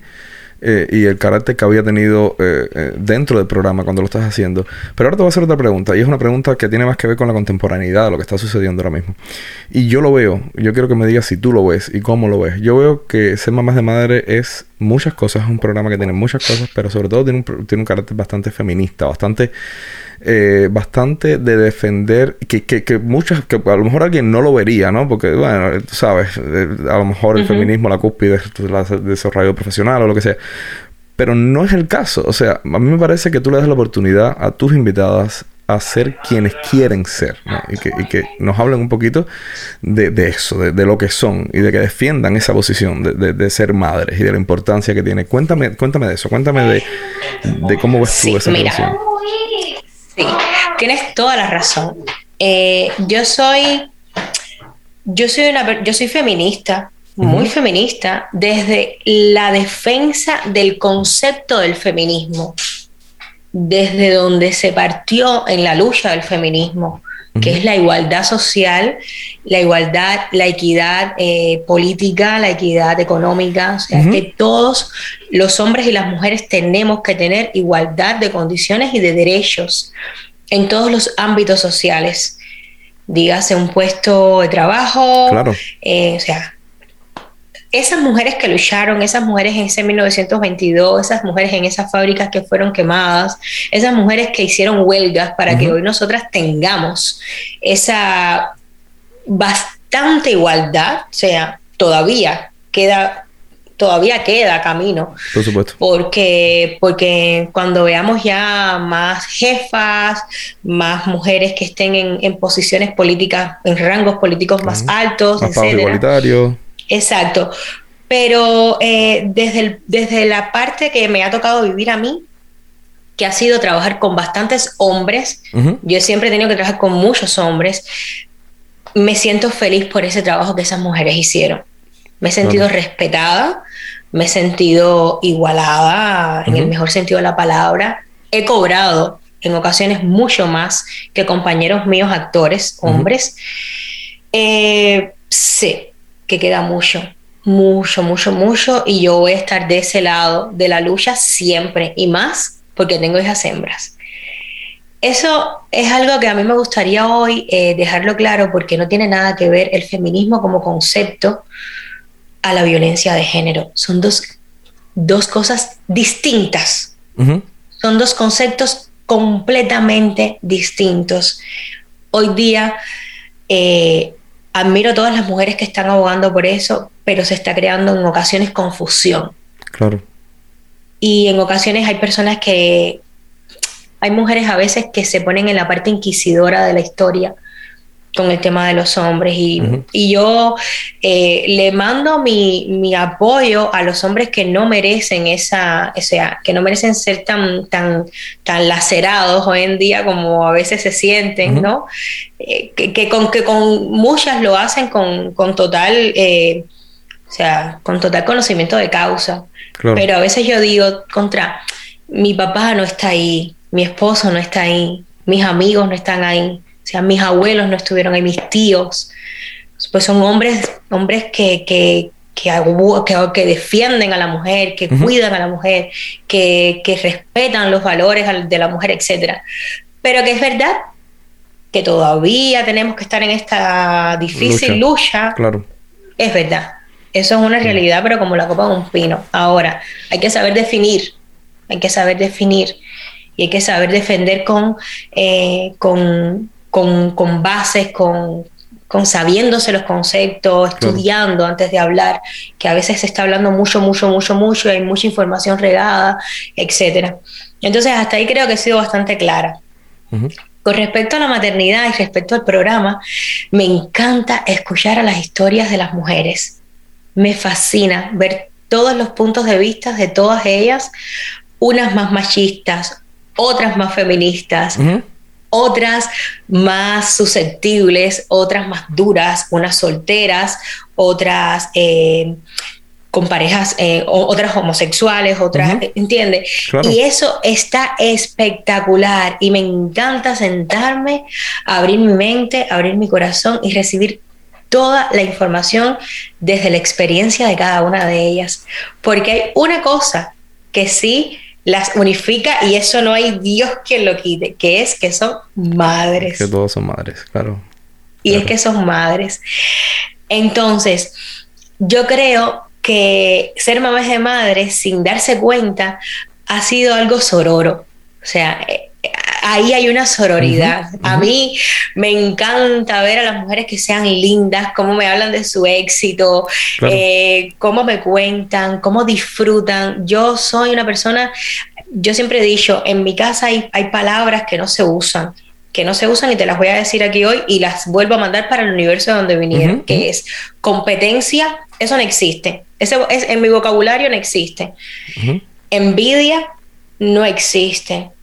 Diferencia no existe. O sea, existen mujeres tremendamente duras que están haciéndolo súper, súper, súper bien y que yo voy a apoyar hasta donde yo pueda apoyarlas a todas y que me encantaría sentir que ellas también lo hacen conmigo. Y creo que lo hacen desde el momento en punto en que me dicen, voy a estar en tu programa sin cobrar un kilo sin cobrar un céntimo, empleando su tiempo para hacer las pruebas de audio, las pruebas de vídeo, eh, sus contactos, cómo se vuelcan y sobre todo porque han sido lo más honestas y lo más reales que yo creo que las he escuchado nunca en la vida.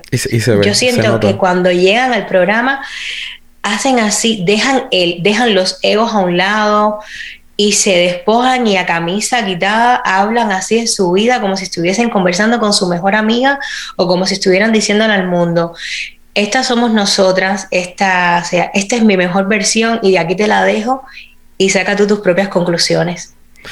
Eh, Limara, yo sé que ha habido muchos momentos lindos, pero tu programa ha tenido muchísimos momentos lindos.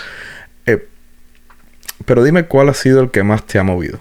¿Cuál ha sido, o, si existe, ¿no? Eh, ¿Cuál ha sido el momento que más, más te ha, te ha eh, hecho sentir que estabas haciendo algo grande? Mira, eh, este domingo que viene va a ser el 35, o sea, he hecho 34 programas hasta el, el domingo pasado. Evidentemente, todos tienen una. Exacto.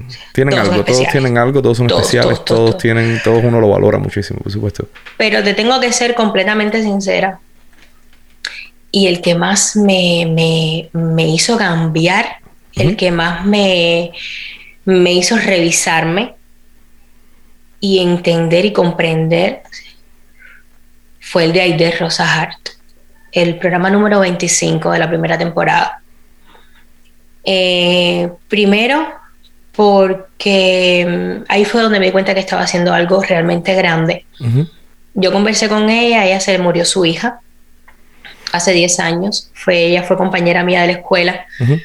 Y nunca, nunca, nunca, nunca, nunca, nunca, en esos 10 años ella había permitido ni que se le hablase del tema y mucho menos ella había, tenido el valor de hablarlo públicamente. Eh, cuando yo le escribí, le escribí muerta del miedo, muriendo del miedo me además. Imaginar, tiene que haber sido dificilísimo. De llevar 10 años sin hablar absolutamente ninguna palabra y de pronto así escribirle con, total, o sea, con total egoísmo, desenfado, yo no sé ni cómo decirle eso. Y decirle, mira, quiero tenerte en mi programa, eh, ella había visto el programa desde el principio, me había enterado de que lo veía. Mm, sé que llevamos 10 años sin hablar, no, nunca, más nunca más te escribí, nunca más supe de ti, sé que tu hija falleció, falleció y, y, no sé, no sé, no sé cuán, cuán falta de respeto estoy siendo yo en escribirte o si tú estás dispuesta a hacerlo. Y fue, fue dificilísimo, escribir. Ese mensaje para mí fue aterrador. Y cuando ella me, creo que me respondió como al segundo día y me dijo, muchacha, pero claro, si yo estoy, o sea, yo todavía no me puedo creer que tú me estés invitando a ser mamá de madre. Eh, ella tuvo que pasar un proceso de decodificación de emociones para poder hacer el programa. Ella no permitía que nadie le hablase de ese tema, ni ella lo hablaba con nadie, ni siquiera de su círculo íntimo, ni su mamá, ni su esposo, nadie. Y sobre todo el hecho de que ella eh, el día antes ella tuvo una conversación con su hijo porque después ella tuvo otro niño y por primera vez le había hablado de que él había tenido una hermana antes de nacer. El niño no sabía nada. Entonces esa casi, esas casi dos horas de conversación hablando de ese tema, cómo lo hizo, la profundidad con la que ella tocó ese tema, el aprendizaje que todas las personas que escucharon esa entrevista se llevaron de ahí el cómo me cambió a mí como mamá. O sea, yo después de eso mm, intento medirme de agredir a las niñas o de decirle algo, porque después de eso en mí surgió una sensación, Tomás, de conciencia, de entender que hoy las tengo, pero mañana puede pasar cualquier cosa. Y yo sentir lo que ella me decía, mira, se me van los ojos, yo sentir lo que ella me decía cuando ella me dijo, cuando todos entendamos que nuestra existencia tiene sentido porque ellos existen, porque ellos no nos necesitan a nosotras, nosotras sí los necesitamos a ellos. O sea, esas palabras a mí se me quedaron para siempre en mi vida. Y desde el momento en punto que ella me transformó algo en mí y que el programa transformó en ella muchas cosas y a partir de ese día ella se liberó. O sea, a partir de ese día ella sintió que empezaba de nuevo. Imagínate, imagínate cómo yo me... O sea, claro, qué lindo. Yo después me tuve que pasar dos semanas recuperándome. Me puedo imaginar. Mira, eh, eh, yo sé que en tu programa tú siempre eh, a tus invitadas les dices lo, lo que ves en ella como madres, que son todas las cosas lindas que ves en ella, eh, como madres que son. Y, y me parece que es cuanto menos justo que alguien te diga las cosas lindas que tienes tú, como madre que eres. Pero eh, no lo voy a hacer yo, porque sería demasiado egocéntrico. Entonces lo voy a hacer con una amiga tuya que te conoce. Yo, esto, esto, esto ustedes saben como Hobbitando, que esto es muy, muy amateur, ¿sabes? Entonces yo lo que voy a hacer es que voy a sostener el teléfono. Eh, sé que debe escucharse bien. Debe escucharse bien. Entonces yo lo voy a hacer y te voy a dejar que tú lo escuches y lo disfrutes. Tú me dices si lo escuchas bien, ¿ok? Cuando estés, me avisas para escuchar. Voy para allá. Cuando estés, me avisas para escuchar, lo digo a alguien. Limara, aprovecho orbitando para darte las gracias por esa idea tan genial que tuviste al hacer tu programa. Gracias por cada madre maravillosa que entrevistas. Cada una a su manera es perfecta. Gracias por ser tan inteligente, elocuente, sencilla, paciente, admiradora de las pequeñas cosas. Eso ya te lo he dicho varias veces. Gracias por ser tú, por brindarnos tu espacio, donde un mundo de mujeres se alivia al escuchar a otras con las mismas, mejores o peores historias. Tú nos haces mejores porque entregas tu alma en tu mirada. Es evidente la supermadre que eres inspiras. He tenido la oportunidad de compartir contigo y sé cuánto entregas en cada minuto, cada día. Esto, esta tarea no es fácil, porque realmente ser mamá es de madre. Pero ahí estás tú, de valiente. Y aquí estamos nosotros para seguirte admirando y deleitándonos con cada uno de tus espacios. Te mando un beso gigante. Aquí, tu amiga. Para siempre. Oye, eh, Esa fue Mili. Esa fue Mili. Esa fue Mili que, que, me dijo que tú...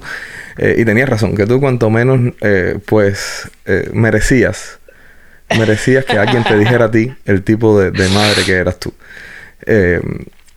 Yo me voy a, a, despedir con dos preguntas que siempre le hago a todo el mundo. Yo, yo, bueno, antes de hacerte estas preguntas, primero te voy a agradecer. Te voy a agradecer por porque las cosas en la vida yo creo que, que salen bien cuando se hacen eh, desde el corazón, cuando se hacen genuinamente desde el corazón, no la frase cliché, no, sino, sino, genuinamente desde lo que uno siente que tiene que hacer, desde lo que uno siente que, que, está haciendo para regalar algo, para, para regalar algo para nuestros hijos, para, para otras generaciones, para nuestra generación.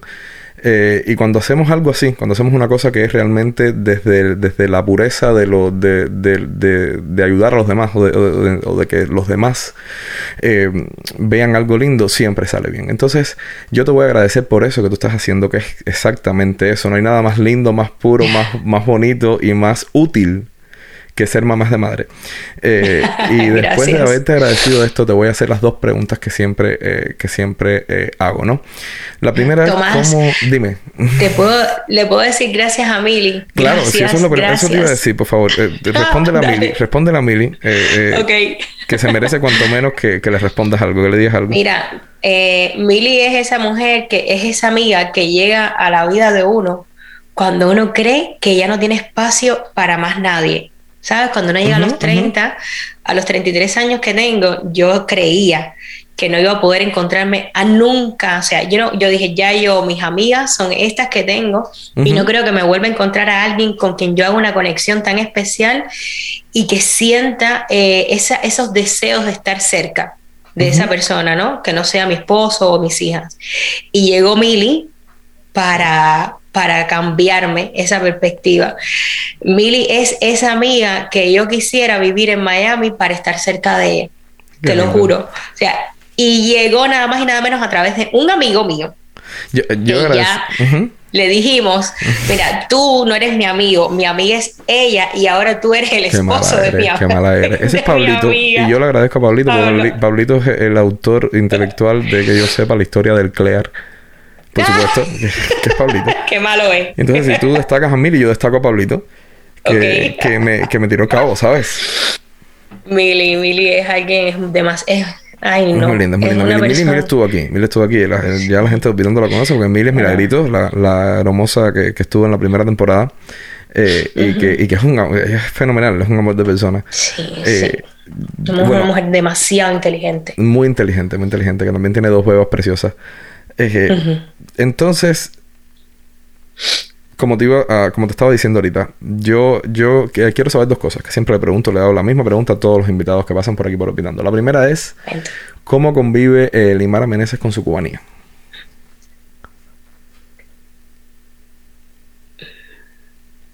Ay, eso es un choque de trenes de emociones. Ah, sí, yo, yo, yo a veces tengo el corazón que quiero estar allí, quizás porque es mi abuela, porque está allí, y otras veces desearía que existiera una varita mágica y, y me haga desconectarme de aquello, así de que, como me pasó una vez. Pero si te voy a decir, por ejemplo, por costumbres, eh, yo hago lechón asado, o hice unos frijoles colorados riquísimos, platanito maduro, eh, escucho salsa y se me van los pies.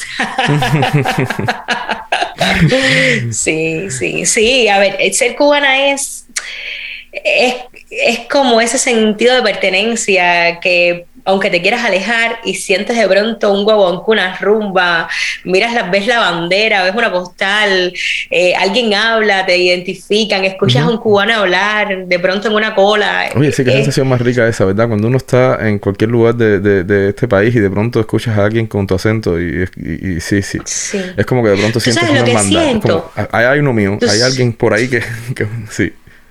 Tú sabes lo que siento, a pesar de, yo siento paz cuando sé que estoy en un lugar donde hay cubanos. Mira a ver tú. Yo no tengo Baby City, pero yo creo que si yo pudiese tener una Baby City y fuese cubana, yo no tendría miedo. Mira a ver. No sé si puedo llegar a explicar eso. Sí, claro, es una confianza. Es una Siento confianza. claro, una confianza en, el tuyo. Y ahora la segunda, y la segunda es mucho más fácil. La segunda es más fácil. Para ti te va a ser facilísimo. La segunda es que mm, vas a despedir tú. Vas a despedir tú hablando a, los oyentes de Orbitando, que ahora son, eh, somos unos cuantos ya que los que estamos aquí no, no me aguantan a mí todo, cada 15 días. y, entonces eh, yo me siempre suelto la responsabilidad de despedir. Eh, te agradezco, antes de que despidas, te digo que muchísimas gracias, muchísimas gracias por pasar por aquí, muchísimas gracias por dedicarnos tu tiempo, como mismo dijiste ahorita, sea, aquí no te, esto es sin pagar nada, esto es porque, porque sí, porque nace, porque eres una persona espectacular y, y nos has querido regalar pues esta, esta noche eh, tuya, que yo sé cuánto valor tiene una noche cuando uno es papá o es mamá de, niño, ¿sabes? Que este es el momento de coger un 5, ¿entiendes? Ah, y pasarlo y pasarlo aquí. Así que muchísimas gracias y entonces queda en tus manos y en tu micrófono despedir orbitando en este eh, capítulo 4 de la segunda temporada. Ok, buenas noches y gracias a todas las personas que han decidido escuchar este podcast de Orbitando Podcast de la Qué mala es, mira cómo pone la Juntamenta. Gracias. gracias a, Tomás, a su creador, y gracias a todos ustedes, fieles oyentes. Y nada, corran la voz, que de esa manera vamos a hacer más cada día para que este podcast de la Junta Venta siga presente. Qué linda, muchas gracias, gracias Limara, gracias, muchas gracias por haber estado aquí con nosotros. Un besito. Por nada, gracias a ustedes, besos. Los quiero mucho, chao.